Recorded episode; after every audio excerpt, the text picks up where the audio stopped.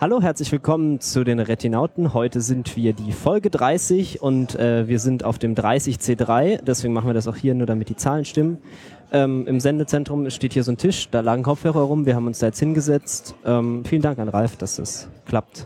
Und heute mit mir am Tisch, der sehr ungemütlich beleuchtet ist, ist der Lukas. Hallo. Und der Chef. Hallihallo. Und ich bin Marcel. Und wir sind ganz weich in den Knien, weil das Equipment hier so sexy ist. Ja, und wir haben ausnahmsweise auch mal nicht gelogen, wenn wir sagen, wir sitzen am selben Tisch. Und an einem runden Tisch vor allem. Ja, ist richtig. Es ist nicht nur figurativ jetzt ein runder Tisch. Die Tafelrunde. Nee, das war kein runder Tisch. Nein, Nee. Nein das war ein länglicher Tisch. Ich glaube, du meinst Merlin. Aber mit gerundeten Ecken. Whatever. Ja, ah, ich muss das nochmal kurz genießen, wie gut sich das anhört, dieses Stöhnen. Ähm, ja, wir fangen direkt mal an mit so wie üblich ein bisschen Grabback. Ich habe mal ein Video verlinkt, da möchte ich eigentlich wirklich keine viele Worte drüber verlieren, aber es ist, ähm, wir erinnern uns vielleicht noch an Tom Hiddleston, der Mann, der Loki spielt. Äh, er tut so, als wäre Owen Wilson, der selber Loki spielt. Owen Wilson ist der Typ aus den äh, Wes Anderson-Filmen. Er hat zum Beispiel bei den Royal Tenenbaums diesen komischen Cowboy gespielt. Ist ein sehr schönes Video. Einfach mal angucken. Falls euer Tag noch nicht happy ist, dann schaut ihn an. Danach ist euer Tag auf jeden Fall happy. Dann ist es ein lustiges Video, weil Ja. das WLAN lässt mich, lässt mich jetzt gerade hier nicht. Äh Ja, die Spaß, die 30C3 Spaßpolizei hat das geblockt. okay, dann muss es echt lustig sein. Salü, lalü. Spaß, Polizei. Soll ich weitermachen direkt? Ja, Ähm, wir sind überhaupt nicht durch übrigens. Ähm, also, äh, wir reden ja auch manchmal über Computerspiele. Und äh, wir reden ja auch manchmal darüber, dass es irgendwie ein bisschen schlecht ist, so mit den Frauenrollen in Medien generell und bei Computerspielen, die fallen da meistens besonders negativ auch, auch weil sich irgendwie viele Videospielhersteller einzubilden scheinen, dass so weibliche Wesen nicht zu ihrer Zielgruppe gehören. Und da gibt's einen ganz schönen, relativ langen Artikel bei Polygon, polygon.com ähm, darüber. No Girls Allowed heißt er. Einfach mal lesen, der versucht so ein bisschen diese die Geschichte hinter der Videospielentwicklung und wie sich diese Zielgruppenorientierung auf Männer oder so, auf so Männer zwischen 13 und 25 oder so, wie sich das so eingependelt hat. Es ist wirklich sehr ausführlich, die haben ihre Hausaufgaben gemacht, ist schön illustriert, äh, ein bisschen grotesk overdesigned, wie man das von Polygon halt so ein bisschen gewohnt ist, aber ein schöner Artikel. ja, und ähm, ich finde es auch gut, dass das Thema so ein bisschen Traktion gewinnt, so allmählich. Äh, da gab es ja vor, ich glaube, anderthalb Jahren oder so mal einen Kickstarter, der auch recht, relativ erfolgreich war und mittlerweile in diese Feminist Frequency, in diesem Feminist Frequency Channel auf YouTube ähm, kulminiert ist, ähm, in der eine junge Frau so die verschiedenen Topoi von Frauen in Video- und Computerspielen so ein bisschen behandelt. Ähm, um es gleich zu sagen, äh, diese, die, diese Frau und der Channel sind nicht unumstritten, wie könnte es auch sein bei dem Thema. Ähm, aber auf jeden Fall mal sehenswert, wenn, wenn ihr euch auch nur annähernd so für dieses ganze Problemfeld interessiert. Ja, und wenn man sich fragt, warum man über sowas reden muss, dann braucht man einfach nur die Kommentare unter solchen Videos anzuschauen, dann weiß man, dass, dass es da durchaus noch äh, Bedarf an Zivilisierung gibt. Ja. Gut, ähm, dann kommen wir zu einem Themenblock, den ich jetzt einfach eiskalt eingeführt habe, nämlich äh, Very Science Much Fiction. Ähm, beziehungsweise es ging einfach nur darum, dass mir aufgefallen ist, dass gerade unglaublich viele Science-Fiction-Filme angekündigt werden. Ja, ich Ähm, meine, drei- 2013 war schon ein gigantisches Jahr für Science-Fiction-Filme und Ja. es scheint gerade so weiterzugehen. Die, also Nerds haben halt echt gewonnen. Also wenn man sich da anschaut, äh, der erste Trailer, den ich habe, ist äh, Christopher Nolan Interstellar. Der wird noch nicht so bald rauskommen. Ich glaube nächstes Jahr oder erst übernächstes. Ich habe es nicht mehr im Kopf. Ja, Nolan hat ja irgendwie immer so drei, vier, fünf Jahresrhythmen. Das kann schon noch eine Weile dauern. Ja, also man weiß auch noch nicht so viel. Wir haben äh, irgendwann schon mal drüber geredet über diesen Film, aber ich also es ist quasi nichts bekannt, außer dass es irgendwas mit Weltraum zu tun hat und der Trailer ist auch nicht besonders nützlich darum. Es geht in diesem Trailer einfach nur darum, wie geil Raumfahrt ist und man sieht im Prinzip nichts um den Film. Also das ist halt einfach nur ein Zusammenschnitt von verschiedenen Meilensteinen der Weltraumfahrt. Für alle Liebhaber der elektronischen Musik ist aber noch zu sagen, dass es nichts mit äh, dem ebenfalls Interstellar benannten Film von Daft Punk zu tun hat. Glaube ich. Ich weiß es ja nicht, aber sieht nicht so aus. Vielleicht ist es das abgefahrenste Mashup aller Zeiten. Ja, mal schauen, mal schauen, wer die Musik macht. Ja, also es ist so ein, so ein Fuck Yeah Space Video, ist auch sehr, sehr gut gemacht. und hat sich ganz gut damit überschnitten, als ich das geschaut habe, war gerade so die Meldung raus, China is on the moon. Ähm, das war sehr schön. Einfach so ein bisschen Space. Das nächste Thema äh, ist dann Spezialgebiet, transzendentale Meditation, habe ich gehört. Genau, ähm, nein, es geht um äh, den neuen Film der äh, Wa- Wachowskis. Äh, der Hä? letzte. Nee, das ist der andere. Nein, Transcendence. Ah nee, das entschuldige, nee, Transcendence war. Ach so, das war der mit Johnny äh, Depp. der mit äh, mit mit äh, mit Johnny Depp. Äh, ja, das ist so ein bisschen so ein Film, der irgendwie anscheinend gefühlt so seit den frühen 90ern in Development Hell steckt, weil so ein bisschen thematisch äh, ist er so da. Es geht um so einen Computerwissenschaftsmensch, gespielt von Johnny Depp, zur Abwechslung mal ohne groteskes Ma- Make-up und nicht ganz nicht albern, ähm, der dann irgendwie durch äh, Plot, äh, Plot-Devices plötzlich irgendwie in sein Computernetzwerk hochgeladen wird und dann prompt sich zur super AI entwickelt und dann super crazy Grey Goo-Attacken auf die Menschheit startet. Und drüber kommt dann noch die Stimme von Morgan Freeman aus dem Off. Genau, und Hm. das ist halt so, also Morgan Freeman aus dem Office, besser Morgan Freeman. es ist halt schon crazy, wie krass einfach das, was für ein nerdiges Thema das ist, auch wenn das eher so aussieht wie ein Film, der so ein bisschen äh, über Technologie ist, aber keine Ahnung von Technologie hat. Aber es ist, also auf jeden Fall mal angucken, der Trailer, der scheint so viele dieser Themen, die man so in der Science Fiction auch so findet, wieder aufzugreifen, ist wahrscheinlich dann doch eher so ein bisschen Popcorn-Material, aber Ja. Apropos Popcorn-Material, man könnte ja gerade meinen, dass sich Tom Cruise für Science Fiction interessiert. Oh, damn. oh, wenn ich meine Glocke hätte. Ja, ähm, den Trailer habe ich tatsächlich schon im Kino gesehen und das, ich muss gestehen, dass ich, dass ich interessiert bin. Ähm, abgesehen davon, dass halt Tom Cruise drin vorkommt. Der sieht auch ganz schön alt aus da, kann das sein? Ja, ja, in dem Trailer ganz Aber extrem. holy shit. Ganz extrem. Vielleicht ist ihm Ähm, in dem Moment klar geworden, dass er eine Videospielverfilmung macht und dass das ihm fällt, äh, ist er dann spontan 20 Jahre gealtert. Jedenfalls, das ist so ein bisschen ein Mashup aus, ähm, wie hieß der letztes Jahr? Oblivion? Mit, mit Matt Damon. Matt Damon. E Elysium. Genau, es ist so ein bisschen Elysium meets Groundhog Day mit Bill Murray. Wer sich da noch dran erinnert, die Eltern werden sich erinnern. Und ähm, das Ganze nochmal meets äh, Generic Science Fiction Epic. Und ich glaube so, dass die Story ist so ein bisschen, ähm, er ist irgendwie in einem Zukunftskrieg und er wacht jeden Morgen auf und er macht jeden Tag dasselbe. Und Oder am Ende so. stirbt er, weil sie irgendwie den Krieg verloren haben. Und dann wacht er wieder auf und dann geht das Ganze von vorne los. Und irgendwann fängt er dann an, quasi das, das was passiert, zu variieren. Ja, er respawnt halt irgendwie und dann. und irgendwie ist dann eine Try again. mysterious Lady, äh, Mecha Lady, Mecha Suit Lady, die ihm dann irgendwie noch hilft und Ja. ja, da, den habe ich auch nur da reingepackt, weil er in die Reihe gepasst hat. Sonst finde ich, glaube ich, nicht, dass wir da groß drüber reden müssen. Ich werde ihn auch nicht angucken, denke ich. Tom Cruise geht mir da ein bisschen auf die Nerven. Ja, ich gucke mir das Prinzip nicht an. Ich, äh, Boykott und so. ich äh, auch äh, nicht, äh, habe auch nur, also eigentlich interessiert er mich auch gar nicht. Ich habe das nur so gesagt. Ich habe auch gar keine Karten gekauft oder so. ja, Aber das ist so ungewohnt, wir machen mal eine Sendung mit Atmo im Hintergrund. Mhm. Gut, äh, dann kommt auf jeden Fall der nerdigste Film in dieser Reihe. Ähm, Jupiter Ascending, das ist jetzt wirklich der neue Film von den Wachowskis. Ja. Äh, super crazy, post-human, Space Opera, Oh Gott, dieser Trailer hat mir so weiche Knie gemacht. in, in total over the top.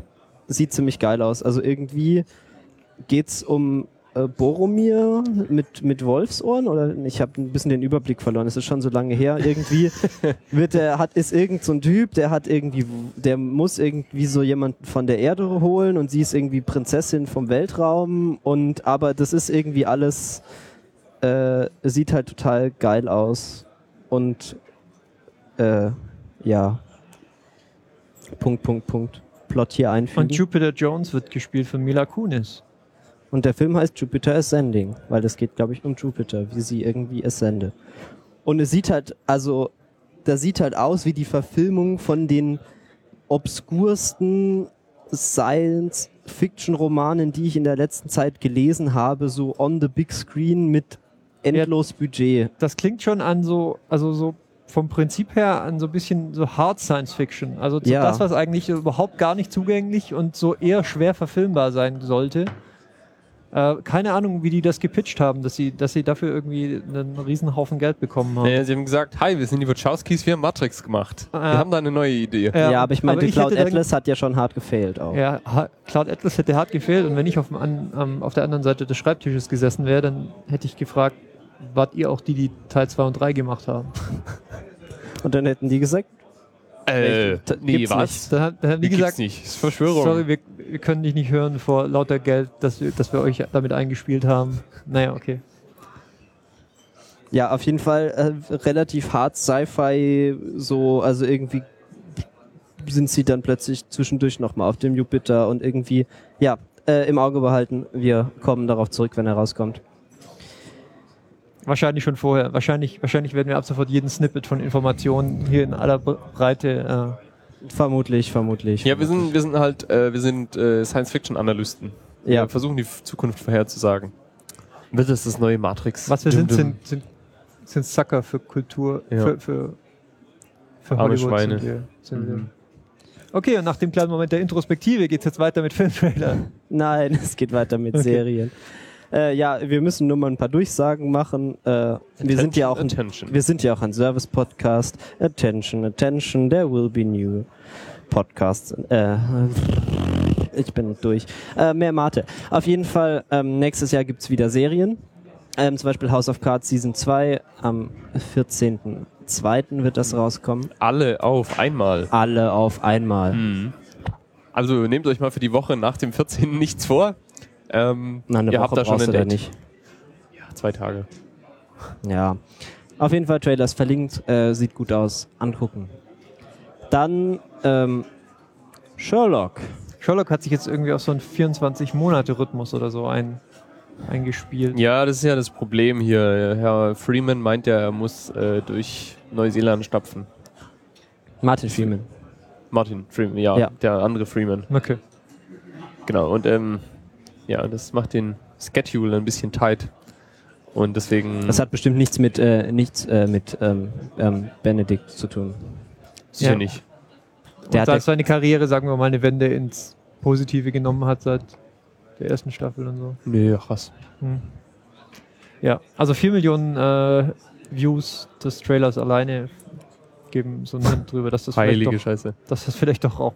Ja, so ist glaube ich auch mit, mit Abstand das häufigste T-Shirt oder ähm, Dings, was ich hier so gesehen habe. Was? Also dieses I am Sherlocked habe ich glaube ich mit Abstand am häufigsten gesehen. Vielleicht noch übertrumpft von Breaking Bad Anspielungen, aber Doctor Who, mein Freund. Du kennst sie halt nicht, weil du kein Doctor Who schaust. möglich, ja, möglich. Hier sind sogar die Mülleimer mit Doctor Who Anspielungen übersät. Ähm, ja, Zu erst, Recht übrigens. ich brauche meine Klingel. Erster, erster, ähm, Season 3, erste Folge. Wir werden wohl endlich erfahren, wie er das äh, gemacht hat, dass er nicht gestorben ist. Sherlock lives. Yay. Ähm, dann, oh Gott, das wird lustig. Christmas Special von Doctor Who. Okay, interessant, skip. Okay, es, es ist passiert. Aha, ja. Äh, es gibt jetzt einen neuen Doktor und wir reden jetzt über Community. Gut. Ja, damit wäre das Wichtigste gesagt zu Doctor Who. Äh, ja, Community wird wieder gut. Hoffe Yay. ich. Haben, wir gehört. Ja, diese Mike macht mit. ja. Und wer macht nicht mehr mit? Äh, der Olle. Ähm, hier, Dings. der, der Rapper. Donald Glover. Genau. AKA Childish Gambino. Übrigens ein bisschen enttäuschend, das neue Album. Ja, ja, nicht so. Das habe ich jetzt schon von Seine, mehreren seine, Seiten seine gehört. philosophischen Emotionsausbrüche sind dafür umso interessanter, die er mal kurz auf ähm, Servietten niederschreibt. Ja. Ja, das war sehr spannend. Aber die Musik nicht so ganz mein Geschmack. War das jetzt auch so ein Pokerface, ja, Chef? Dass du auch nicht wusstest, von was er redet und halt einfach was sagen wollte. Doch, doch, der, der hat Okay. ja irgendwie eine Nacht lang äh, quasi sein, sein Seelenleben auf, äh, auf Servietten niedergeschrieben und Bild für Bild irgendwie in das Internet gepostet. Ja. Das hatte ich irgendwie Aha. dann am nächsten Tag auch mitbekommen. Aber ich habe jetzt dann nicht so. War es einigermaßen profound oder war es Ähm, unangenehm? ich glaube, ich kann dazu überhaupt nichts sagen, weil ich habe es auch gleich wieder vergessen. Also es hat jetzt keinen so großen Okay, also war jetzt nicht so. Nachhall gefunden. Also ich fühle mich jetzt Das war nicht, schon ganz nett, aber fühle mich jetzt nicht als Mensch verändert irgendwie. Okay. nein.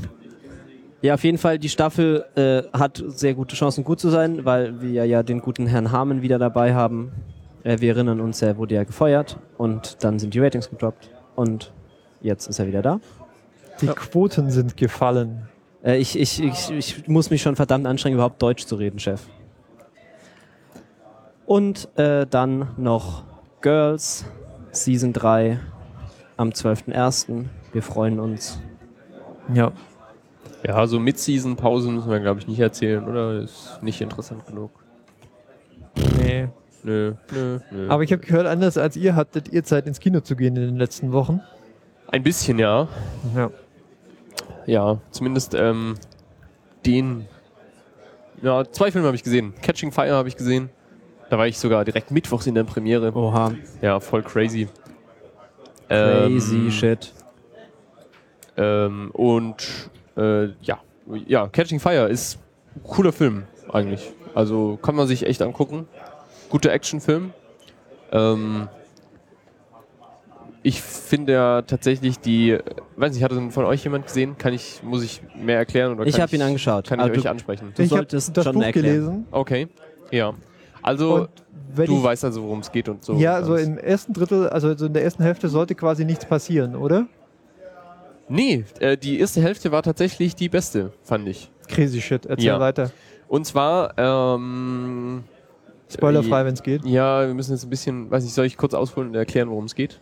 Nee. Ja, mach doch einfach. Kurz. Ja, ähm, eine Welt, die in 13 Distrikte aufgeteilt ist.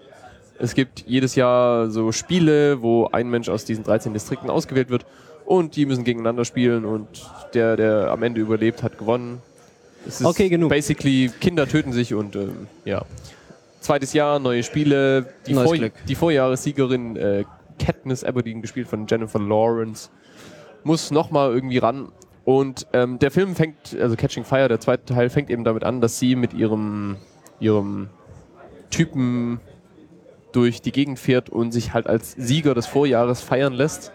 Und das ist ähm, sehr äh, de depressiv und traurig machend und eindrücklich, wie sie eben durch die verschiedenen Distrikte fahren, deren, ähm, deren Tribute, also deren äh, Kämpfer aus, vom Vorjahr, sie entweder direkt getötet haben oder die halt eben in diesen Spielen zu Tode gekommen sind und sie fahren dahin, um sich feiern zu lassen.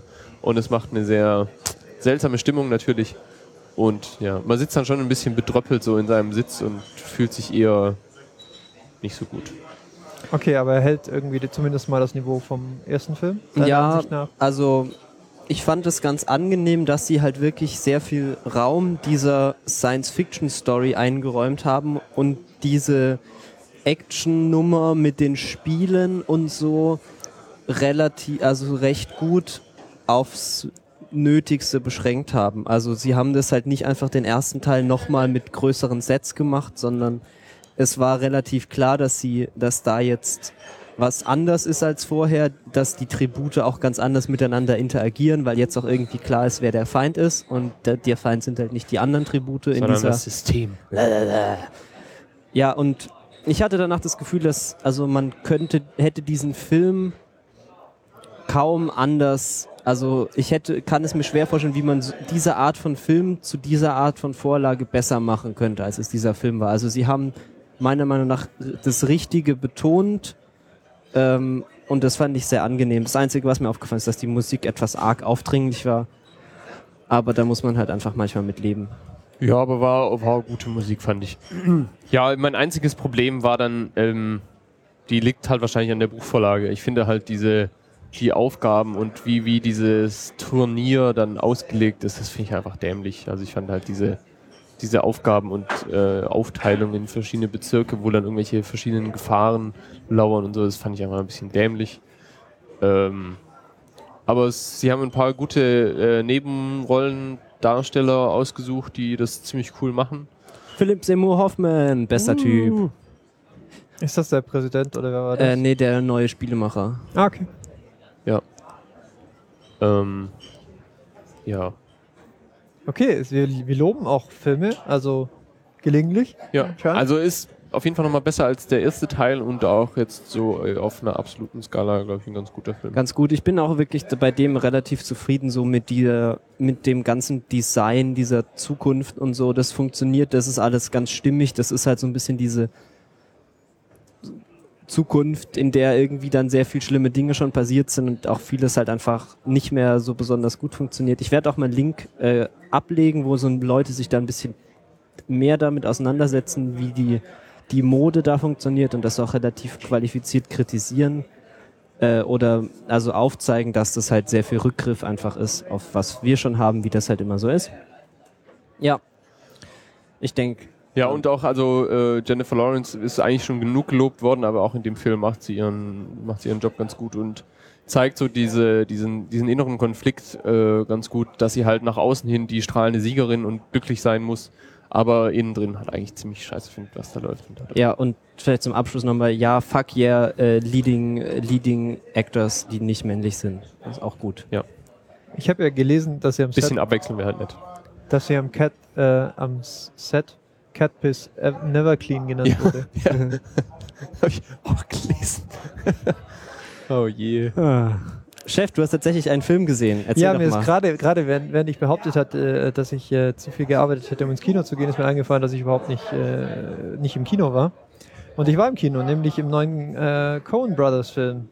Yay, ich auch. Da warst du auch drin? Ich war sogar eine Woche vor Kinostart drin. oh, geil, oder? Ja, cool. Ähm, also, Inside Levin Davis. Louis. Lewin, danke.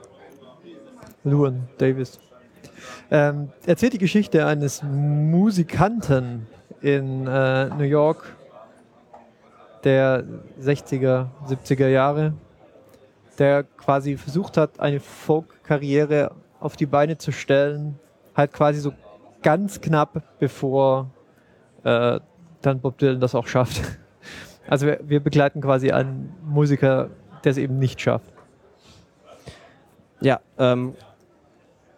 Weiß nicht, wie hat der dir denn gefallen? Ich fand ihn großartig. Ich auch. Ähm, der ist schön. Ende, Ende Alles des klar. Ähm, wir sehen uns beim nächsten Mal. Äh, ja, also die Coens haben ja so eine sehr, also die sind ja so gut, das ist halt ist ja schon fast unfair so. Also ich habe bis jetzt noch keinen Film von denen gesehen, der wirklich schlecht war und selbst die schlechteren Filme, die mir jetzt nicht so besonders viel gegeben haben, sind immer noch weit überdurchschnittlich. Und dieser Film ist tatsächlich sehr, sehr gut. Also finde ich, der zeigt, er ist sehr, sehr zurückgenommen. Also es, es gibt, Sie haben ja selber gesagt, er hat doch irgendwie keinen Plot und das haben Sie gemerkt und deswegen haben Sie die Katze eingefügt. Ja, es, er, er ist ja die ganze Zeit damit beschäftigt, dieser Katze hinterher zu laufen. Ja, war auch überhaupt nicht klar, was quasi die Pointe dieser Geschichte dann werden wird. Das schauen wir uns noch ein bisschen an und wir, ich verstehe nicht, was du meinst. Naja, also wenn die Katze zum ersten Mal ins Bild kommt, also da nicht, aber in dem Moment, wo sie dann anfängt, eine Rolle zu spielen in der Story, ist eigentlich klar, was, was dann noch mit ihr passieren wird, oder? Ja, okay. Ja, okay. Ja.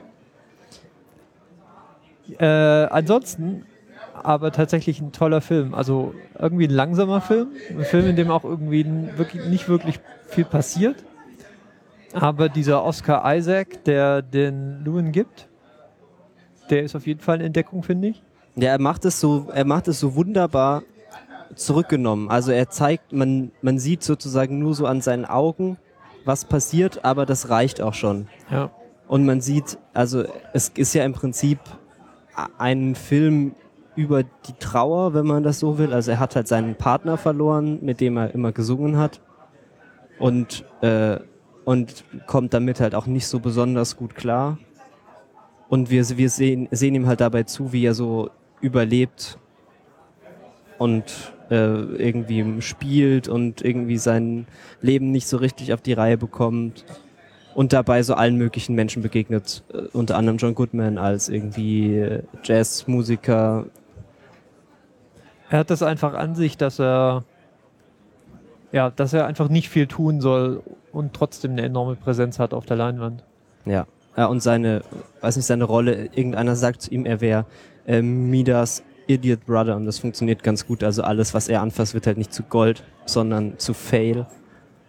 Ähm, ja, also es ist kein besonders hoffnungsvoller Film vielleicht, aber es ist ein sehr, sehr schöner Film, der sich auch für die Musik auch sehr viel Zeit nimmt. Also das ist ja auch, es ist glaube ich kein Lied, das sie spielen, wird irgendwie abgeschnitten oder so. Die sind, laufen alle so lang, wie sie halt laufen. Ja. Und äh,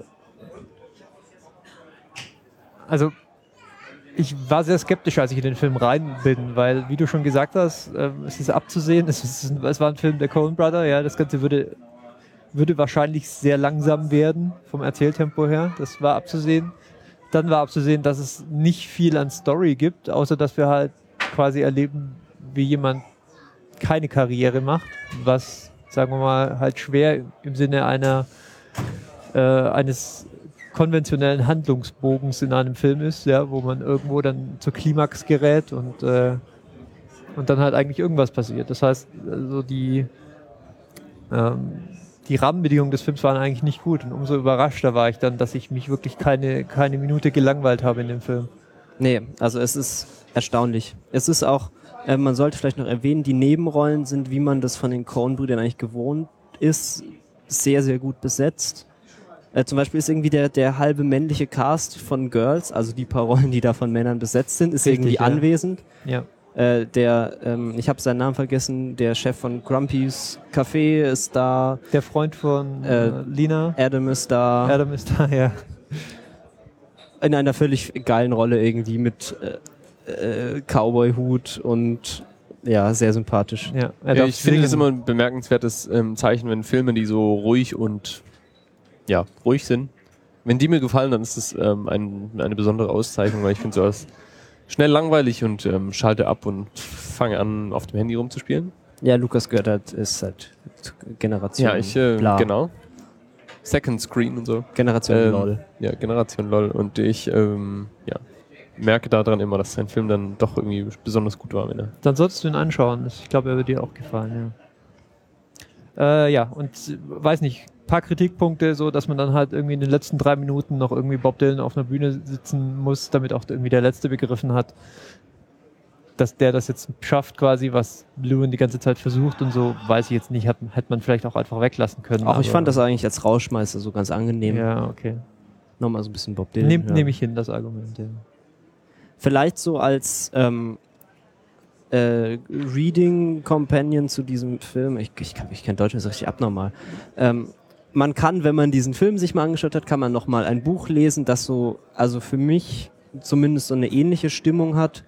Äh, nämlich On the Road von Jack Kerouac. Da habe ich, glaube ich, von einer Ewigkeit schon mal geredet. Kerouac. Kerouac? Ah, so Glaub spricht ich. man aus. Ich frage mich die immer, wie man ausspricht. Mhm. Ähm, ja, der Begründer dieser der Beat Generation, wenn man so will. Das ist, hat, hat so ein ähnliches Gefühl, so dass es, es passieren Dinge, aber es kommt nicht so richtig weiter, wenn du verstehst, was ich meine. Das ist ja so in diesem Film, es passiert irgendwie schon immer was, aber so richtig Ja. bewegt sich dieser Mensch halt nicht weiter. Und das hat man in diesem Buch auch. Und ich finde, es passt einfach ganz gut dazu, so. Ist ja auch ungefähr so dieselbe Zeit, also Es ist so eine ähnliche Größenordnung, ja, so frühes 20. Jahr oder nicht ganz frühes, aber Mitte, so. Mitte 20. Mitte, ja. Genau. Ja, ähm, ruhig, ruhig auch einfach mal in den stillen Film gehen und sich überraschen lassen. Das äh, ist quasi das, was ich draus mitnehme. Jetzt von, Ja. Sollen wir dich jetzt entlassen, Chef? ja, ich muss auf zu neuen Abenteuern. Super Chef. Yay, yay, yay. Ja gut, dann machen wir vielleicht kurz Pause und holen den Ralf, oder? Ja. Vielleicht kriegen wir es dann auch hin, dass wir den Strom eingeschaltet kriegen. Ich will ins Internet sprechen. Warum sprechen wir nicht ins Internet? Weiß ich nicht. Wir sagen schon mal Tschüss, Chef. Tschüss, Tschüss. Publikum. Ciao.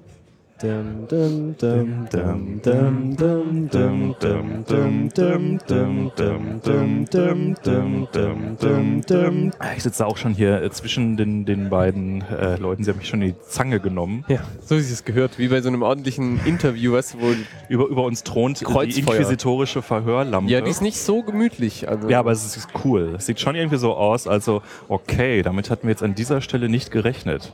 Ne, und das zieht dich sofort aus deiner Comfortzone raus und da ist es ja, wo es beim Podcasten dann immer spannend wird. So, die Stimme, die ihr da gerade gehört habt, das war Ralf Stockmann, den wir jetzt gerade eiskalt rekrutiert haben für den Podcast-Tisch. Weggezerrt, weggezerrt vom Publikum. von wichtigeren Dingen.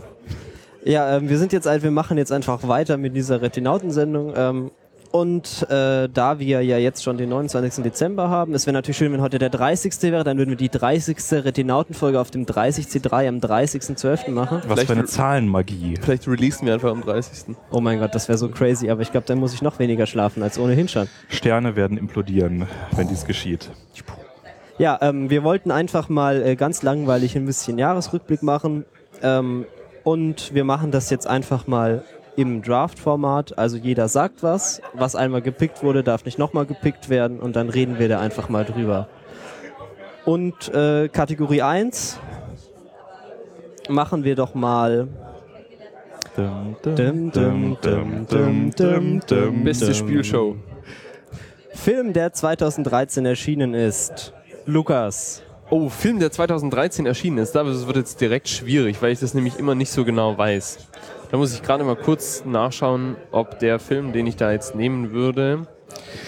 Blöd. Von 2012. Ich Siehst trinke du? mal noch ein Schlückchen. Die gute Vorbereitung. Mm. Ihr merkt schon. Sie sind raus, Herr Spieß. Entschuldigung. Dum, dum, dum, dum, dum, dum, dum, dum. Schneiden wir alles raus. Schneiden wir alles Auf gar raus. keinen Fall. Ja, die, die besten Filme, die ich dieses, dieses Jahr gesehen habe, die sind aus dem letzten Jahr. Ähm, dann ähm, machen wir doch mal was ganz Ungewöhnliches und lasst uns kurz über den neuen Hobbit reden direkt. So den Das ist Elephant super, in den habe ich noch nicht gesehen, aber ich habe bestimmt schon eine Meinung dazu. Ich habe auch ja, eine Meinung. Das sind die dazu. besten Meinungen. Du hast ihn auch nicht gesehen? Ja, Oh gut, fein. Ja, dann ist es perfekt, dass ich den ausgesucht Ja, dann habe. spoiler uns jetzt mal so richtig durch. Das Ja, nee, es gibt super. nichts zu lass mich raten, es passiert nichts. Es passiert nichts. Sieben Geil. Zwerge laufen, nee, es sind mehr, es sind zwölf Zwerge, laufen durch die Gegend und Ja. am Ende verirrt sich der Darsteller aus Star Trek. Am Ende, am Ende kommt Benedict Cumberbatch und spuckt Feuer. Hast du auf Englisch gesehen oder auf Deutsch? Äh, leider auf Deutsch, aber mit Ultra HD, 3D, HFR. HFR, WTF. OMG, what the fuck. Ja. Ja, und äh, du du hast den ersten Teil wahrscheinlich auch schon in diesem äh, HD. Nein, äh, den habe ich zu Hause auf meinem Computer gesehen. Herzliches Beileid. Okay. Ja, Das ist, das ist, ähm, okay, wie, wie bist du klargekommen mit der Technik? Weil letztes Jahr gab es großes Gestöhn und ich hatte Ja. den Eindruck, so dieses Jahr. Äh, ich konnte es nicht nachvollziehen, was. Ja, Fand's alles gut. war okay. Sah nicht, sah nicht nach irgendwie. Nee, ich hab, mir wäre auch. Hab, nee, überhaupt nicht. Also, es, es sieht halt ein bisschen künstlich aus, so wie. Videospiel. Halt so ist mit so CGI-Sachen manchmal. Ja. Aber ähm, alles in allem habe ich das Gefühl gehabt, dass gerade Bewegung für 3D-Verhältnisse gut war. Also wenig, wenig, äh, wenig, wenig Blur. So, Ja, aber also das wenig, war doch wenig, wegen Ultra HFR, oder? Ja, genau. Wegen, we- we- äh, wegen äh, HFR gab es wenig Bewegungsunschärfe, was es auch machen soll. Aber eben halt dieses HFR hat ja wohl anscheinend letztes Jahr dafür gesorgt, dass ähm, es eben überrealistisch wohl auch aussah oder so. Jetzt sieht das ein bisschen aus wie so eine Soap oder so. Ja. Wo, wo, wo hast du gesessen im Kino? Ganz wichtige Frage dabei. Ähm, Mitte links. Mitte links. Also so leicht Alles links. falsch gemacht. Äh, Ja, es waren wenige Plätze, die ich noch frei Also, war. also vorne Mitte ist das, wo man sitzen will bei, bei 3D-Filmen. Äh, ich hatte nämlich bei Hobbit Teil 1, ich weiß nicht, wird das bei euch erzählt? Nicht, oder? Nee, aber du hast das mit dem Sitz hast du irgendwann schon mal erläutert. Bei, bei den ich dran. glaube ich. Ne? Also ähm, ich, ich hatte bei in Hobbit Teil 1, habe ich mich in der Pause, da gab es eine Pause umgesetzt, aus Mitte Mitte, wo man eigentlich ja auch denken würde, dass man gut sitzt, in die zweite Reihe von vorne Mitte.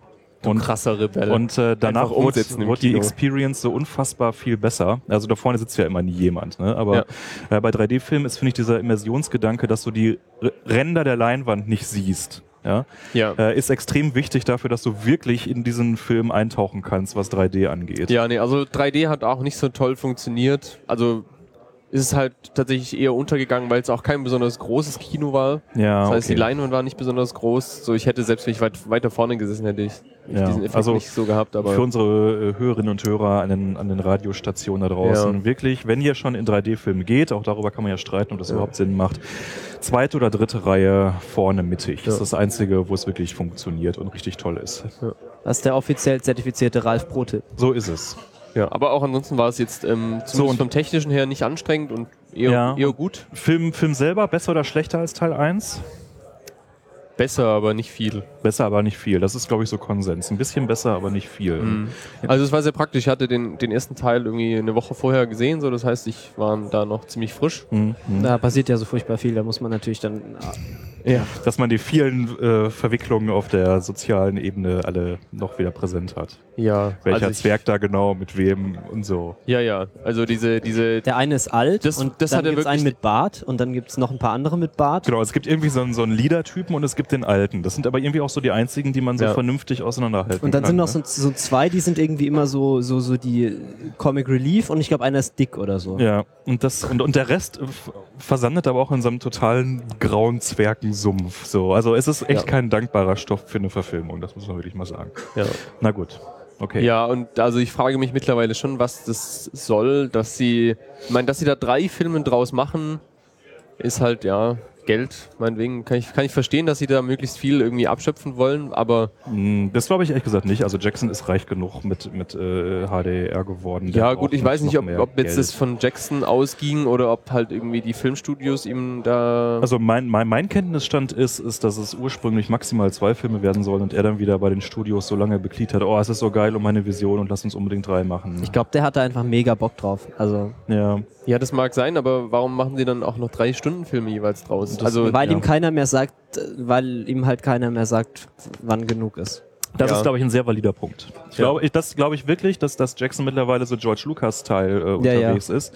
Ja. Äh, der hat zu wenig Der- Leute, die ihm sagen, Junge, das ist gerade scheiße, was du da machst. Ja, der hat ein bisschen so den irgendwie die Bodenhaftung verloren. Ich ver- verstehe es überhaupt nicht, weil so viel unnötiger Quatsch drin ist, den man einfach hätte weglassen Jetzt können. im zweiten auch, würdest du Ja, ja, ja. Oh Gott.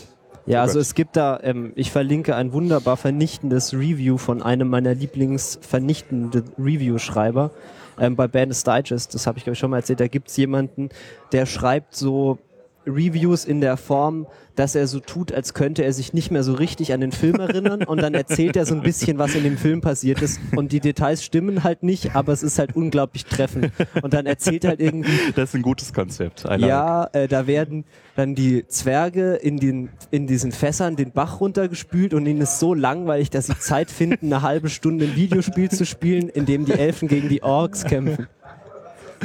Äh, oh Gott. Ja. Nächster Film. Du bist dran, Ralf. Ja, äh, ihr seid ja sowieso immer so ein bisschen Sci-Fi-lastig. ja, hatten wir ähm, vorhin auch schon kurz, also den, den Blick in die Zukunft. Jetzt machst du mal die Retrospektive.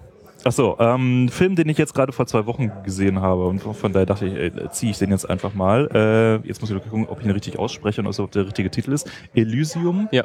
Schon, ne? Ja. Ja. Habt ihr den schon mal äh, im Retina Cast irgendwie? Ich habe die Woche, die? Woche, nee, ja, vielleicht. Wir haben mal drüber geredet, aber ich erinnere, habe keinerlei Erinnerung an die Nicht Folge. mit mir auf jeden Fall. Ich habe den aber, ich habe die letzte Woche genutzt, um sämtliche Blockbuster des Jahres nachzugucken, so wie man das halt an Weihnachten macht, wenn man mal Zeit hat. Ja, Und deswegen bin ich da auch noch sehr frisch und bist, bist auch noch sehr frisch. Okay. kann ich da endlich auch.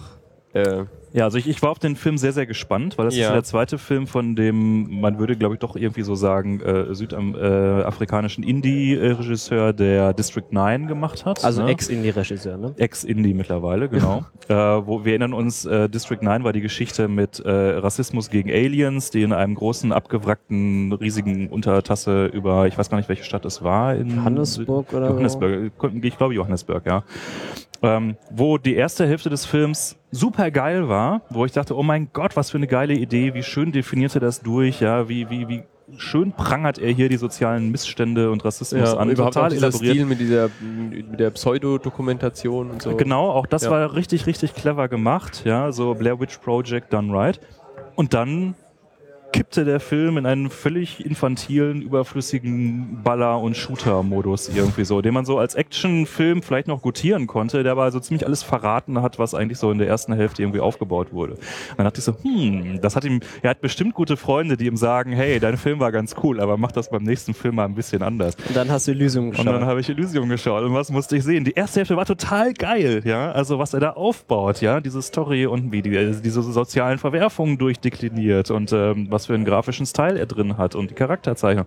Alles wunderbar. Und dann fängt er an, einen Actionfilm zu machen in der zweiten Hälfte. Dann plötzlich wird es zum totalen Shooter. und alles wird total Und scheiße. Der halt nicht mal gut ist. Ah. Also nicht mal der Action-Teil ist. er, er, selbst kann, für er kann Action-Teil kein nicht Action. gut. Das ist ein bisschen das Problem, dass er wirklich kein Action kann, sondern er versucht, das hat es gerade eben auch schon, er versucht so Videospielsequenzen nachzuinszenieren und das Ja. funktioniert irgendwie nicht so richtig. Das würde ich Jackson immer noch zugute halten, also zumindest bei Herr der Ringe hat er ein extrem gutes Händchen für Action-Szenen gehabt und äh, das sehe ich jetzt bei Elysium überhaupt nicht. Die erste würde ich davon vielleicht ausnehmen, die war auch vom Setting her noch interessant. Was wo war also die diese, erste? Äh, wo dieser ähm, das Shuttle abstürzt äh, mit diesem Corporate-Typen drin und Ach so, die die, dann ja, an die seinen war Hirn ganz tight so. Die war wirklich, die war tight, die war gut geschnitten, die hatte auch ein ganz interessantes Setup so, welche Fraktionen da wie dann unterschiedlich spät ankommen und wie sich diese Situation so entwickelt. Die war auch irgendwie ganz geil mit diesen Robotern, die dann da plötzlich rausfahren und so. Und das Genau. war irgendwie ganz cool durchdacht. Da gab es lustige Gimmicks auch so, diese Kampfdrohnen, die dann da so rumflogen und sowas. Das machte alles Spaß, ja. Ja, Aber von erster Kampf auch mit diesen Zukunftswaffen und so. Und mal gucken, wie halt, wie, funktio wie funktioniert ein, Genau. ein, ein, ein Schusswechsel in In der- 150 Jahren. Genau, wie ist da so die Physik und was, was, Ja. was, was bringen die da so? Das, das war, da dachte ich so, ja, okay, es ist Action, aber sie macht Spaß. Alles, bisher alles gut.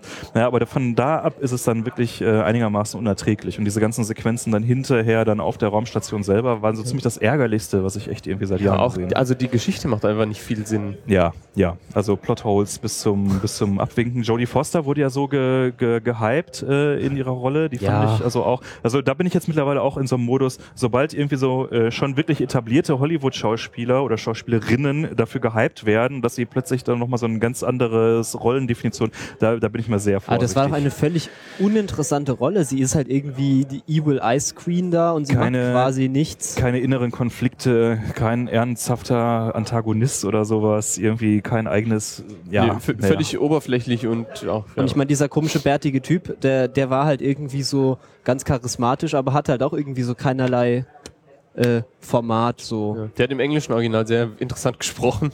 ja, Ich weiß nicht, was das für ein Dialekt sein das sollte. war aber- australisch. Äh, Ja, das klang, klang wie australisch, aber auch ein bisschen. Aussie. Ja. Ja, also von daher, äh, den Regisseur müssen wir, glaube ich, auch von der Liste der, der coolen Jungs streichen. Also das wird mich wundern, weil ich glaube, der Film ist, glaube ich, ganz gut gelaufen. Das weiß ich jetzt aber nicht. Dafür Ja. fehlt mir jetzt hier mein Gehirn. Ich denke aber, der hat ganz gut Geld eingespielt und damit ist, glaube ich, die Chance, dass ihm irgendjemand nochmal sagt, ey, du bist kein Actionregisseur, sondern du bist jemand, der richtig geile Dystopien auf die Leinwand bringen kann. Mach das doch einfach mal konsequent bis zum Ende. Ich glaube, solche Menschen hat er jetzt in seinem Umfeld auch keinen. Er hat 93 Millionen eingespielt in den USA.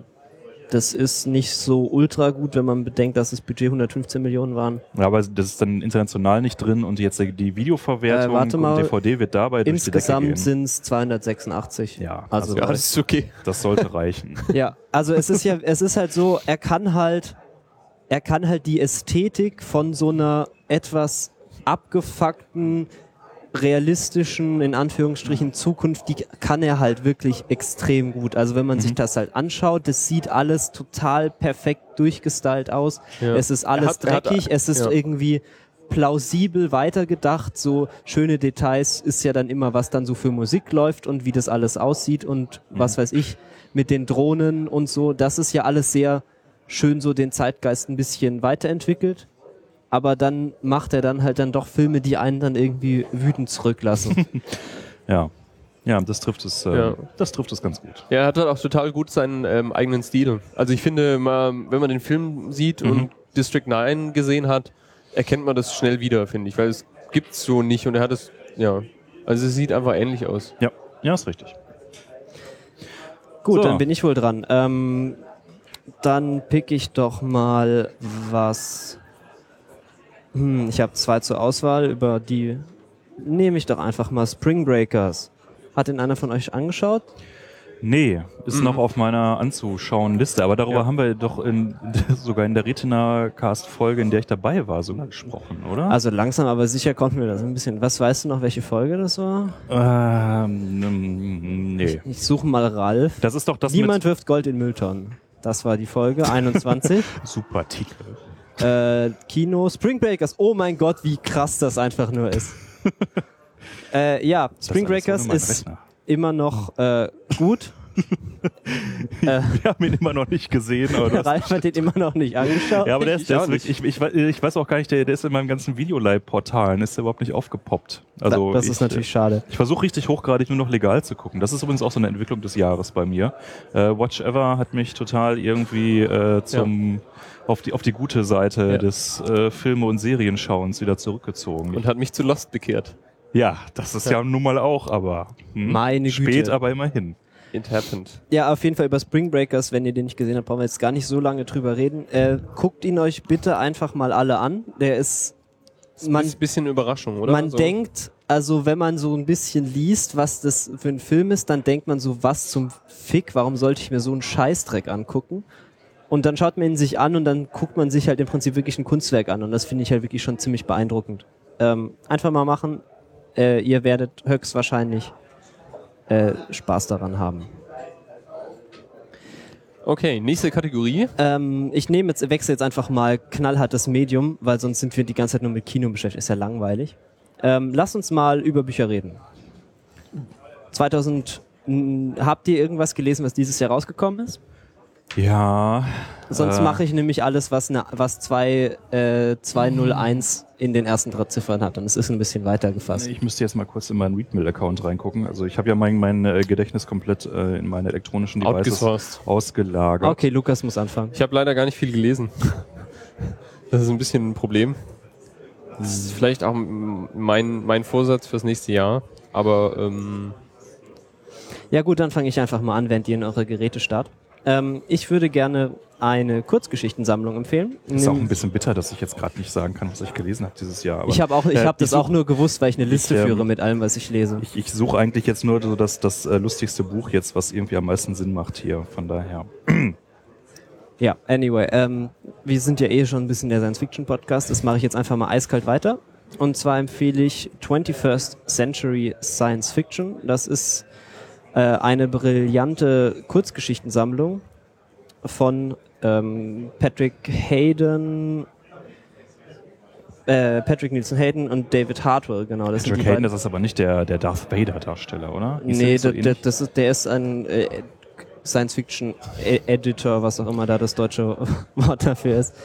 Ähm, ja, es ist eine wunderbare, eine wunder, wun- wunderbare Sammlung von Kurzgeschichten von Autoren, die in diesem Jahrhundert zur Prominenz gelangt sind. Also mit vielleicht ein, zwei Ausnahmen. Also ich glaube, Cory Doctorow war auch schon im letzten Jahrhundert bekannt.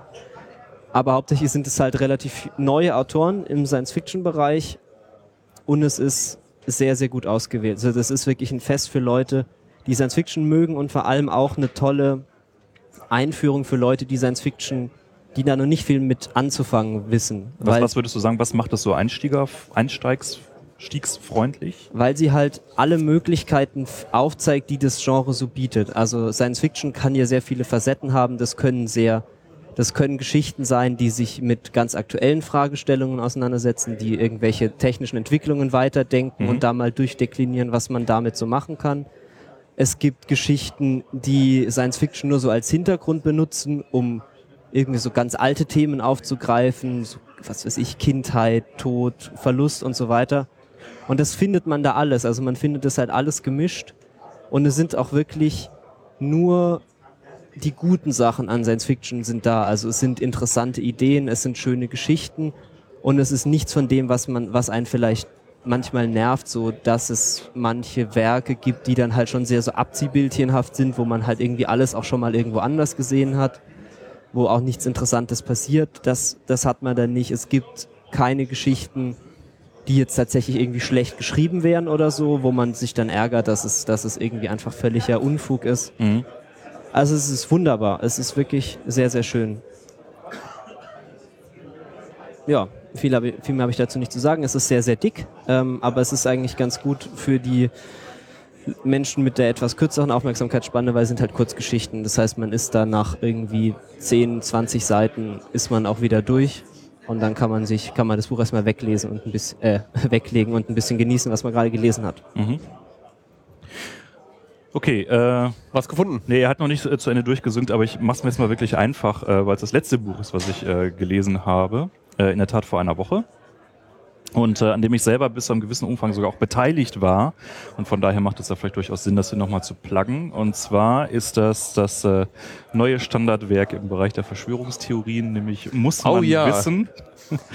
ähm, wo Herr Dr. Axel Stoll interviewt wird. Und zwar von ähm, den Kollegen Waschkau und ähm, äh, na, wie heißt der andere? Also beide Psychologen. Ist das äh, irgendjemand mit ähm, Moment, Moment, Digitalzugang? Muss mir das mal gerade hier. Sebastian Bartoschek. Bartoschek, genau. Äh, Sebastian Bartoschek vom Bartocast, also auch innerhalb der, der Podcast-Szene durchaus eine bekannte Größe. Und äh, Alexander Waschkauer, das ist einer von den beiden Hoxillas, haben also im September ähm, Herrn Dr. Axel Stoll in Berlin interviewt, ungefähr so drei Stunden lang. Wer ist denn dieser Dr. Axel Storm? Dr. Axel Stoll ist der muss man wissen, vom, muss, muss man wissen, ist äh, vom Neuschwabenland-Forum, äh, das sich einigermaßen regelmäßig in Berlin trifft und wo es aus auf YouTube ähm, einzelne äh, Videomitschnitte gibt von ihm, wo er also Thesen verbreitet. Äh, und diese YouTube-Videos haben teilweise, glaube ich, über eine Million Klicks. Also er ist damit sehr, sehr bekannt geworden. Äh, innerhalb, sagen wir mal, so der gesamten Internetszene. Im Sinne von, haha, guck mal, was für ein Spinner. Und seine Thesen, die halt so verbreitet, sind halt im Kern so, also einmal das ganze Verschwörungsrepetitorium rauf und runter. Hohlerde, Hohlerde, genau. Das heißt also, es- Mondnazis. äh, diverse Aliens, die uns, also ähm, Menschheit äh, wurde von Aliens beeinflusst und äh, von ihnen abgeleitet und so weiter. Und äh, so einer seiner Kernprozesse ist aber halt so, dass die Reichsdeutschen, das heißt also diejenigen, die nach äh, dem, dem äh, verlorenen Krieg äh, Nazi-Deutschland vorher noch zeitig ähm, verlassen haben, inklusive Adolf Hitler, ähm, dass äh, die jetzt also unter anderem halt irgendwo in Neuschwabenland am Südpol leben und unter der Erde halt und äh, dort Flu an Nazi-Flugscheiben haben, die zum Einsatz kommen. Reichsflugschein. Die Reichsflugscheiben, genau, danke. Ich, ich sehe, du bist äh, gut im Thema drin, hervorragend. Ähm, wie auch immer, man muss jetzt gar nicht so das ganze Potpourri irgendwie ausbreiten. Ähm, interessanter ist vielleicht so ein bisschen so die, die, die Background-Geschichte. Ähm, äh, ich war also bei dem Interview selber mit dabei und äh, durfte das also miterleben, nicht als Interviewer, sondern als jemand, der relativ kurzfristig dazu gecastet wurde, um äh, Fotos und Videokameras zu ähm, äh, bedienen und habe also jetzt dann überhaupt nicht ins Interview irgendwie eingegriffen. Aber es war schon ganz interessant, den dann mal wirklich so live äh, zu pe- performen zu sehen. Ja, weil also Wie, wie, wie überlebt man diese drei Stunden? Äh, das, also mh, Also auch ohne, ohne irgendwie, ich weiß nicht, entweder ausfällig zu werden oder vor Lachen unterm Tisch zu liegen oder. Also sag mal so, ich habe ähm, in einem anderen Leben, das sage ich manchmal, man, man, ja, also manchmal sage ich halb scherzhaft, in einem anderen Leben hätte ich auch irgendwie äh, äh, Kriegsreporter oder Kriegsfotograf werden können. Das heißt also, wenn du in so einer Situation drin bist und äh, du bist verantwortlich dafür, dass am Ende irgendwo ein, ein gutes Medienprodukt entsteht, dann äh, kommst du in so einen, so einen gewissen Tunnelblickflow rein, dass äh, dir relativ viel egal ist. Hauptsache irgendwie die Kamera äh, sieht gut aus, die Bilder sehen gut aus und ja, dann ist passt halt- du zwar noch nebenbei, was irgendwie Ja. so an Inhalt passiert, aber das ist ja nicht so nicht so komplett zentral wichtig. Ja. Während des Interviews war mein Eindruck, dass die beiden äh, eigentlich relativ zahm gefragt haben. So. Also ich dachte so, sie wollten ihn viel mehr irgendwie in Widersprüche verwickeln, in eine Ecke drängen oder sowas. Sie haben ihn eigentlich die ganze Zeit nur reden lassen und ich dachte dann irgendwie so, okay, was genau ist jetzt hier die Konfrontation und was soll dann da jetzt irgendwie dann als Buch bei rauskommen? Aber wie ich dann auch in, in meiner Amazon-Rezension, die könnt ihr vielleicht in den Shownotes mal verlinken, ich glaube, die ist ganz, äh, ganz gut geworden als Rezension dann schreibe, ähm, machen sie das sehr geschickt, indem sie das Debunking im Nachhinein über die Fußnoten reinholen. Das heißt also, es gibt diese wirklich zentrale Sequenz, wo er sagt, naja, ähm, mit äh, Erich von Deneken bin ich ja auch gut befreundet und äh, ne, wir unterhalten uns über XY und äh, äh, der, der, Wasch, äh, der Bartoschek hat halt vorher ein Interview auch mit Deneken gehabt. Äh, das heißt also, der kennt Deneken, äh, hat ihn angerufen und gefragt, sag mal, wie sieht das eigentlich denn wirklich aus mit Herrn Axel Stoll? Und sagte, ja, kenne ich nicht. Ne? Nie, nie von dem gehört. Jetzt kann man natürlich sagen, okay, wer von beiden lügt jetzt? Ja, kann man auch sagen, hier Erich von Deneken. Er distanziert äh, sich, weil er eh beeinflusst wurde. man, man weiß es nicht. Und, aber so, von dem Kaliber würde ich mal sagen, sind in dem Buch schon so 20 bis 30 äh, Fußnoten drin, wo also wirklich relativ offensichtlich ist, äh, dieser Mann dort lügt gerade in dem, was er sagt. Ja, aber er tut das halt auf eine so äh, eloquente, äh, überzeugende Art und Weise, dass man das in dem Moment wirklich nicht so passt. Ja, also es- ich hätte jetzt in dem Moment wirklich nicht sagen können, dass er jetzt nicht Erich von Däniken kennt. Ja, also ich hätte ihm das jetzt In abgenommen. sich in dem halt Moment. konsistent und so. Ja, also ob, ob man in diesem ganzen Gedankenmodell überhaupt von Konsistenz sprechen kann, das würde ich Ja, jetzt mal gut, einfach ja. bezweifeln, ja. aber sobald du, das schreibt Holgi in seiner Einführung auch schön, das hat er in seinem Podcast ja auch schon häufiger mal gebracht, wenn du an einer Ecke mal anfängst, von der Wissenschaft abzuweichen und du sagst, so, ich glaube an Homöopathie, ja, dann bist du auch direkt bei Chemtrails und dann bist du auch direkt bei äh, Reichsflugscheiben, ja, also das können wir jetzt vielleicht auch mal so, so staten, ja, wer an Homöopathie glaubt, glaubt auch an Reichsflugscheiben. Oder ist Punkt. zumindest bereit daran zu glauben. Genau, weil es gibt keinen Unterschied, ne? Es ist gleich plausibel. Ähm, und ähm, ja, also ich glaube, dass das Buch dann doch sehr gut funktioniert insgesamt durch diese Fußnoten und dass es relativ clever im Nachhinein wahrscheinlich war, äh, da nicht auf Konfrontation zu gehen, denn das hätte dann wahrscheinlich dazu geführt, dass dann irgendwie Interviewabbruch und Eskalation und irgendwie jemand schreit sich an und vermutlich wäre der rhetorisch auch clever genug gewesen, die Sachen alle relativ entspannt wegzuparieren. Ja, also das sieht man ja relativ häufig. Ja. Ich weiß nicht, ob euch erinnert, irgendwie Thomas Gottschalk wollte, glaube ich, mal den obersten Republikaner irgendwie äh, bloßstellen im äh, Fernsehen. Wer war das damals? Schönhuber oder sowas? Ich weiß nicht genau, ob die, die, die Geschichte jetzt richtig irgendwie äh, hinkriegt. Es kann auch sein, dass es andere Protagonisten waren. Aber auf jeden Fall, das Ergebnis war, dass halt der andere rhetorisch einfach so ausgebufft war, äh, dass dann also da, äh, ich meine, es wäre wirklich Gottschalk gewesen. Ähm, Schönhuber und Gottschalk, ja. Schönhuber war richtig, okay. Äh, der hatte gar keine Chance, der Gottschalk, ja, weil er also Ja. einfach rhetorisch äh, dem überhaupt nicht gewachsen war in der Situation. Meine Güte, du referenzierst hier Themen, da war ich noch nicht mal geboren. Was nicht Nee, doch, ernsthaft, doch, oder? doch, warte, da war ich schon, da war ich schon nicht mal ein Jahr alt. 92 ist das her. Ja. Ach du Scheiße. Wo bin ich alt? Ja- Ich glaube, ich ja konnte da schon laufen. Oh. Ach, ist das süß mit euch. Naja, also sowas hat es da mal gegeben und ich, äh, meine These wäre, dass es wahrscheinlich zu einer ähnlichen Situation gekommen wäre. Ja. Weil er halt einfach. Ja, man hätte es auf jeden Fall halt riskiert. Also Ja. Was dem Buch auch sehr hilft, ist, dass die beiden sich halt doch extrem gut auskennen in diesen ganzen Themen. Ich glaube, das hat ihn dann auch völlig in Sicherheit gewiegelt. Ja, dass also egal, was er so raushaut, äh, von den beiden kamen immer noch mehr Details dann ja, zurückgespiegelt. passen, passende Fragen und so. in dem Moment, Aha. ja, dass er also denkt, oh, hier habe ich es halt mit echten Experten äh, in meinem Themengebiet zu tun. Ja, hier Geil. kann ich jetzt ja noch mal richtig Ja. äh, die Details rausholen. Ja. Die kennen sich mit den Skala Skalarwellen super aus. Genau, Ja. die, die stehenden Skalarwellen. Ja, also das ist, äh, das Buch ist sehr günstig. Es gibt leider nicht als E-Book. Ähm, ich Oh Gott. mit dem, Ja, ich habe schon direkt den Link geklickt auf Amazon. hier bitte mal E-Book Ich hätte machen. Ja, tut Buch das, gerne als Kindle. tut das, tut das bitte auch. Ähm, Auf und, meinen ähm, Wunschzettel. Naja, also das ist eine, eine Geschichte, das kostet glaube ich 8,99 oder sowas. Ja, und wenn man 95. generell für diesen Bereich äh, Verschwörungstheorien was übrig hat, so aus kritischer Perspektive, ist es glaube ich schon äh, äh, so gleich, ma, gleichermaßen amüsante wie erschreckende, wie äh, erhellende. Weiß man, ob es eine Reaktion von dem guten Mann auf das Es Buch gibt gibt? eine seit gestern, wurde mir zugespielt über geheime Kanäle. Auf YouTube hat er wohl dazu Stellung genommen. Ich habe es noch nicht was. gesehen. Okay. Müsste, müssten wir im Anschluss eigentlich mal machen. Ja. Du bist das oberste Review bei Amazon. Glückwunsch. Ja, danke. Ich glaube zu Recht, ich habe mir da viel Mühe gegeben. Ähm, weil äh, ich dachte, die anderen Reviews sind aber auch nicht schlecht, also da gibt es mehrere gute. ja, auch amüsant teilweise. Ja, Lukas, hast du überhaupt was? Ja, ich habe, ähm, ich hab, bla bla bla bla. Dieses Jahr habe ich ähm, die Großartigkeit von Terry Pratchett entdeckt. Das Oh. ist eigentlich Oh. so. das ist mir bisher noch nicht vergönnt geblieben. ja, doch. Also, hast du es versucht ich oder habe- hast du es. Ich habe drei Bücher angefangen und jeweils so nach 30 Seiten wieder weggelegt. welche? Das fragt ihr Also wie jetzt. gesagt, ich habe auch nur ein Buch gelesen jetzt. Soll ich dir meine aber- Liste mit allen Also, raussuchen? also Wortkomplex, meine Freundin ist, ist große Terry, äh, ähm, äh, Terry Pratchett ähm, äh, Freundin und hat Ja. also ich glaube irgendwie so 20 oder sowas äh, von ihm gelesen und sie hat mir welche handverpickt Oh, okay. rausgesucht. Ja, also ich habe auch was Interessantes gemacht. Ich habe ähm, direkt mit der deutschen Übersetzung angefangen und die ist außergewöhnlich gut.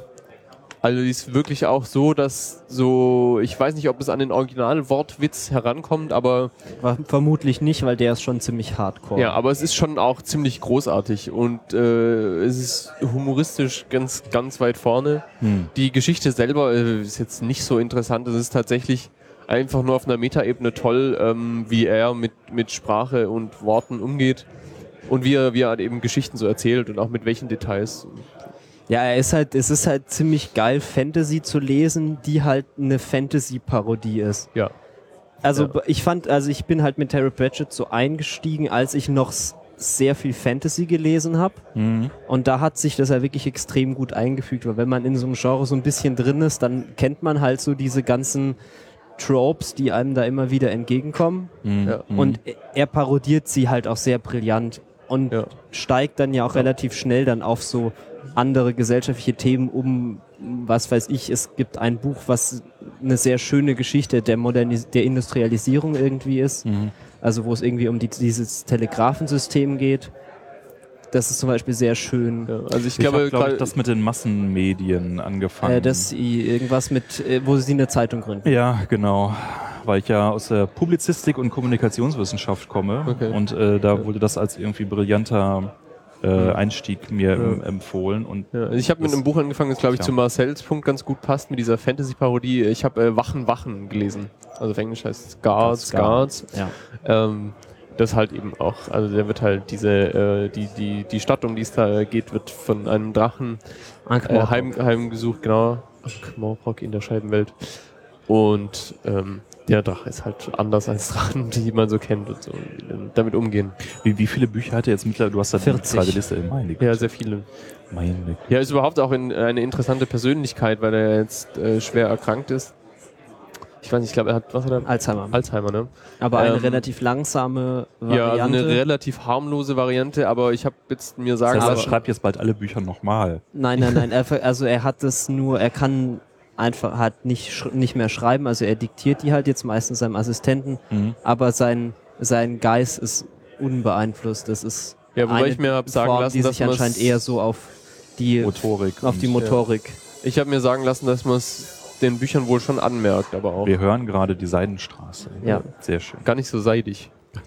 nee, die müssen dann noch ein bisschen die Kapsel mit Seide einwickeln. Oh yeah. Ja, ja es, ist, es gibt irgendwie so zwei, zwei Kult-Nerd-Phänomene, in die ich wirklich schwer reinkomme. Das eine ist halt äh, Pratchett und das andere ist Doctor Who. Das ist also so. Eieiei. Ja, das, sehr sind, gut. das sind so beide. Äh, bist so, du in, zumindest in Doctor Who Hinsicht bist du jetzt auch ein würdiger Vertreter von Chef, der vorhin da war. Ich wollte hier über das Christmas Special reden und ich wurde einfach nur angehatet. Ja, völlig zu Recht. ja, also ich habe jetzt von vom, vom äh, der, der Remake-Geschichte jetzt so die ersten sechs Folgen, glaube ich, gesehen. Und ich, ich, ich glaube, ich verstehe, worauf das alles so hinausläuft und dass es wirklich nicht schlecht ist, aber irgendwie habe ich immer so viele andere gute Sachen, dass ich Wenn denke. du Remake sagst, was, welchen Punkt meinst du genau? der, der erste neue, der Ja. erste Doktor Also der Neuzeit. 2005.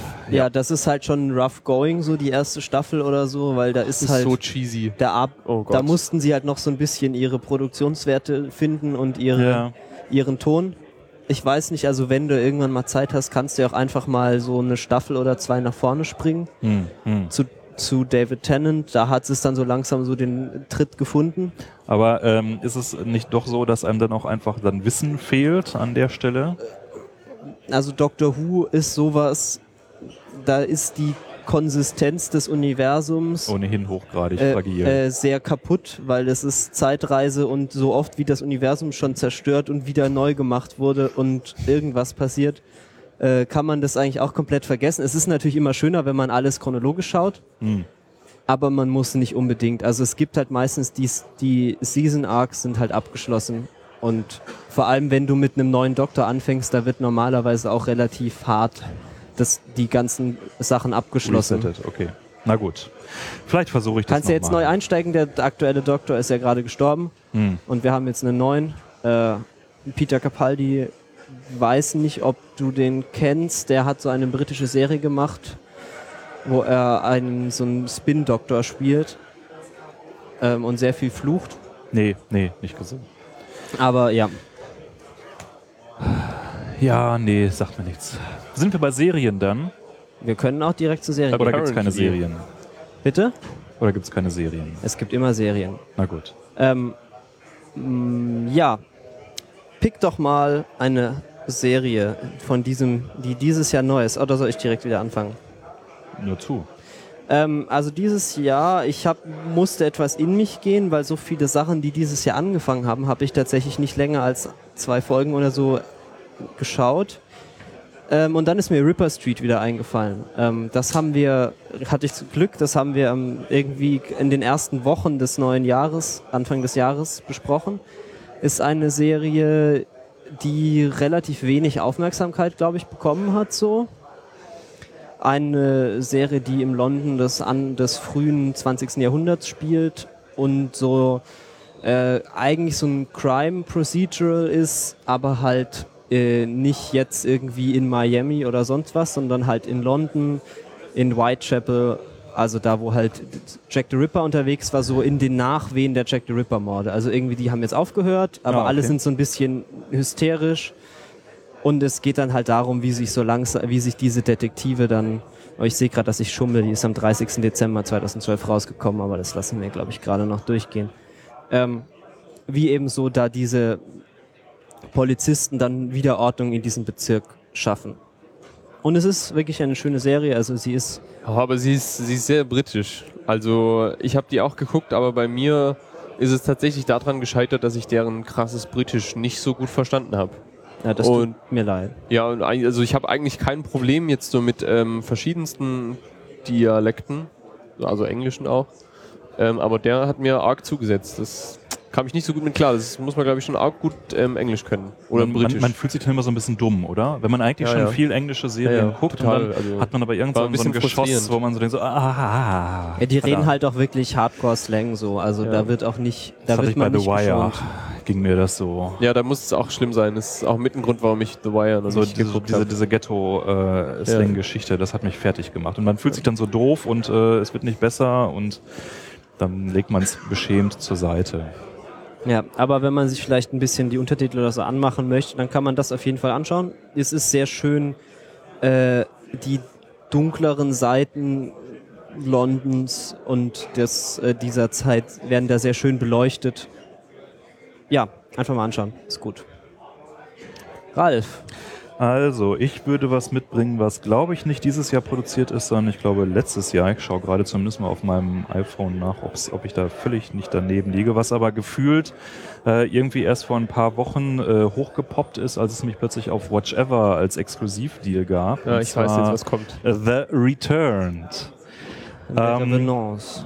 Genau, Also. es, äh, danke dafür. Es kommt nämlich aus Frankreich. Es ist, glaube ich, richtig gehend die erste Serie überhaupt, äh, die ich aus Frankreich irgendwie bewusst wahrgenommen habe. Ja. Äh, also Filme aus Frankreich äh, gucke ich relativ regelmäßig und eigentlich im Großen und Ganzen auch gerne. Aber Serien war mir da überhaupt gar kein Begriff. Ähm, die wurde gedreht, ich guck mal gerade hier, 2012 ist es sogar schon, November 2012. Also ist jetzt eigentlich schon ähm, naja, nicht ganz zwei Jahre her. Nee, ein Jahr, also etwas über ein Jahr her. Ähm, was ist The Returned? Äh, The Returned ist, ich habe das mal auf, auf Twitter geschrieben, ein bisschen so wie Twin Peaks ohne Humor. Das heißt also, wir haben einen sehr kleinen, habt ihr Twin Peaks gesehen? Also da wart ihr wirklich, glaube ich, noch nicht geboren, aber Es ist im Backlog, Ralf. Ist im Backlog. Ja, es ist ja auf dem Schirm, aber nicht gesehen. ihr habt echt noch nicht Twin Peaks gesehen. Ja, das Problem ist, der andere Opa ist halt jetzt gerade beschäftigt, der Chef. Also je, jedes Mal, wenn wir zusammen sind, werde ich ab jetzt fragen, habt ihr mittlerweile Twin Peaks? Also ihr könnt nicht ernsthaft über moderne Serien sprechen, ohne dass ihr Twin Peaks gesehen habt. Ja, ich weiß eigentlich. Das ist nicht nur, äh, das ist nicht nur di- also wissenschaftlich wahr und didaktisch wahr, sondern es macht euch auch einfach zu rundum besseren Menschen, wenn ihr Twin Peaks Okay. kennt und guckt. Also das dauert ja auch nicht lange. Also die erste Season hat ja eigentlich nur so irgendwie sechs Folgen oder sowas. Ähm, die kann man echt gut gesehen haben. Okay. Äh, wie auch immer, so in dem äh, Style ist es eigentlich. Das heißt, wir haben eine sehr äh, eng begrenzte Area, eben nur ein Dorf in den Bergen in dem Fall. Es ist irgendwo in Frankreich, es wird nicht näher gesagt wo. Und da passieren halt sonderbare Dinge. Im Kern nämlich, dass die Toten äh, zurückkommen zu den Lebenden. Und deswegen heißen sie auch. The Returned, genau. Äh, die Toten wissen selber gar nicht eigentlich, dass sie tot waren. Zumindest scheinbar wissen sie es erstmal nicht und laufen dann also so ganz normal durch die Gegend. Es kommen auch nicht alle gleichzeitig, sondern ähm, aus ganz unterschiedlichen Epochen, wo sie gestorben sind. Äh, Da liegen also gerne mal 20, 30 Jahre dazwischen, kommen sie trotzdem alle zum selben Zeitpunkt irgendwie wieder. Und äh, das, das schön, die schöne Grundannahme ist einfach, dass halt durchdekliniert wird, wie, wie reagieren jetzt eigentlich die Lebenden darauf, dass die Leute, die sie also jahrelang betrauert haben, jetzt plötzlich äh, vor der Tür stehen und sagen, hallo Mama, da bin ich, äh, was gibt's heute Abend zu essen? Ja? Das ist per se schon mal eine sehr, sehr geile Grundprämisse.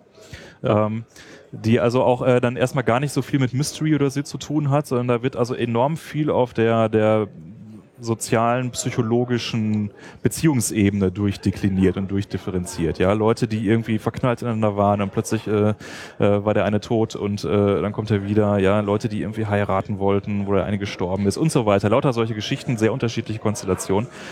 Ähm, es kommen dann immer stärker im Laufe der Serie dann Mystery-Elemente rein, was nicht nur zum Vorteil ist, würde ich mal sagen. Also ja, ich hätte es fast noch spannender gefunden, wenn man es wirklich nur so einfach mal so als Grundprämisse genommen hätte und es passiert gar nichts anderes Gruseliges oder Sonderbares.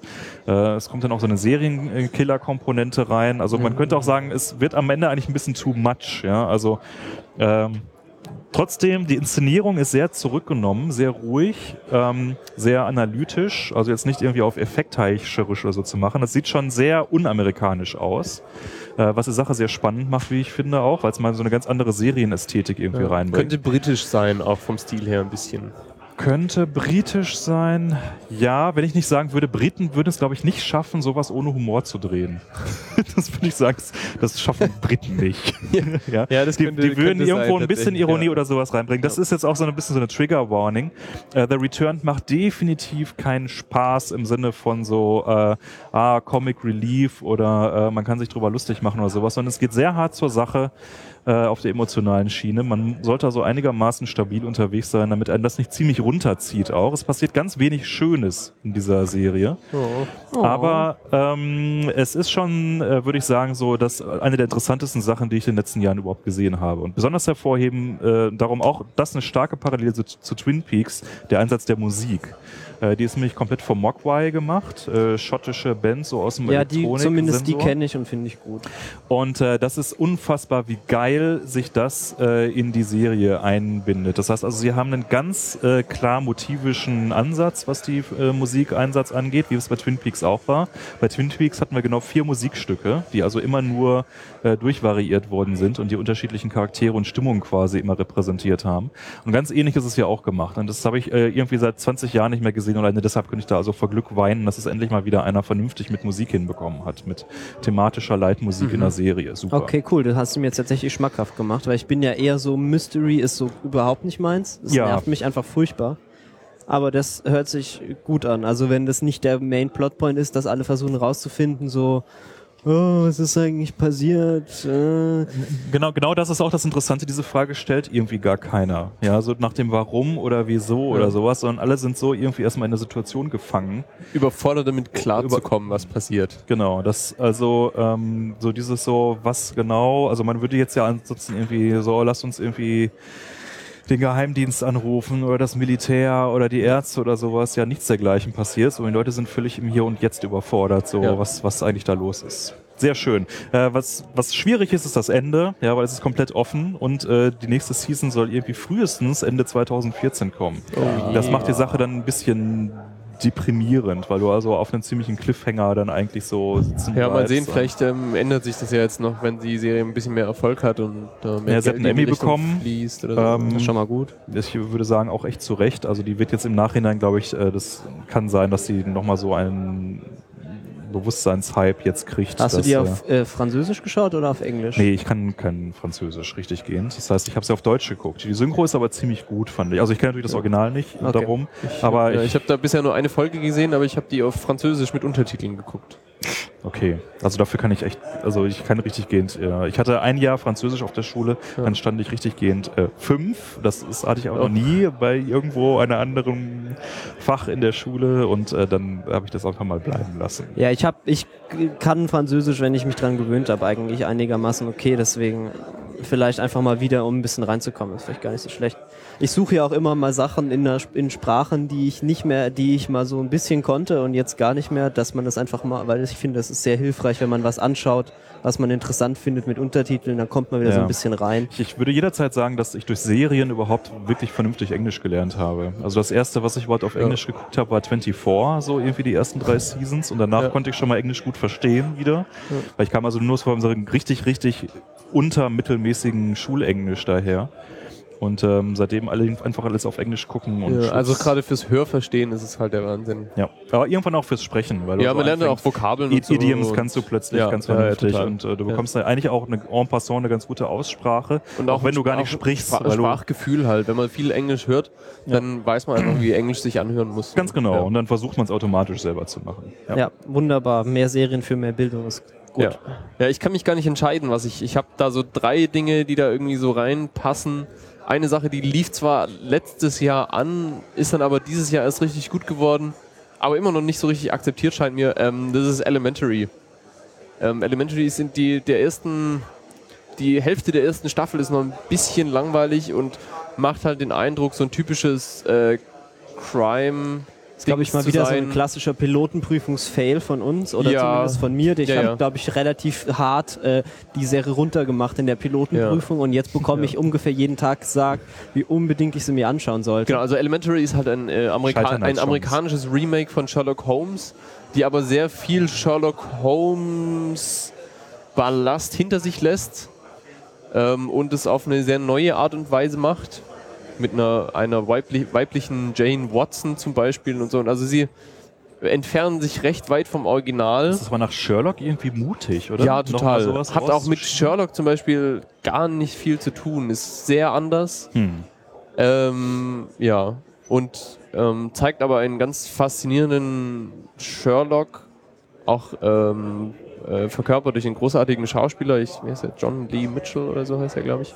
Der kurzzeitig mal in Dexter als ähm, Massenmörder aufgetaucht ist. Hm.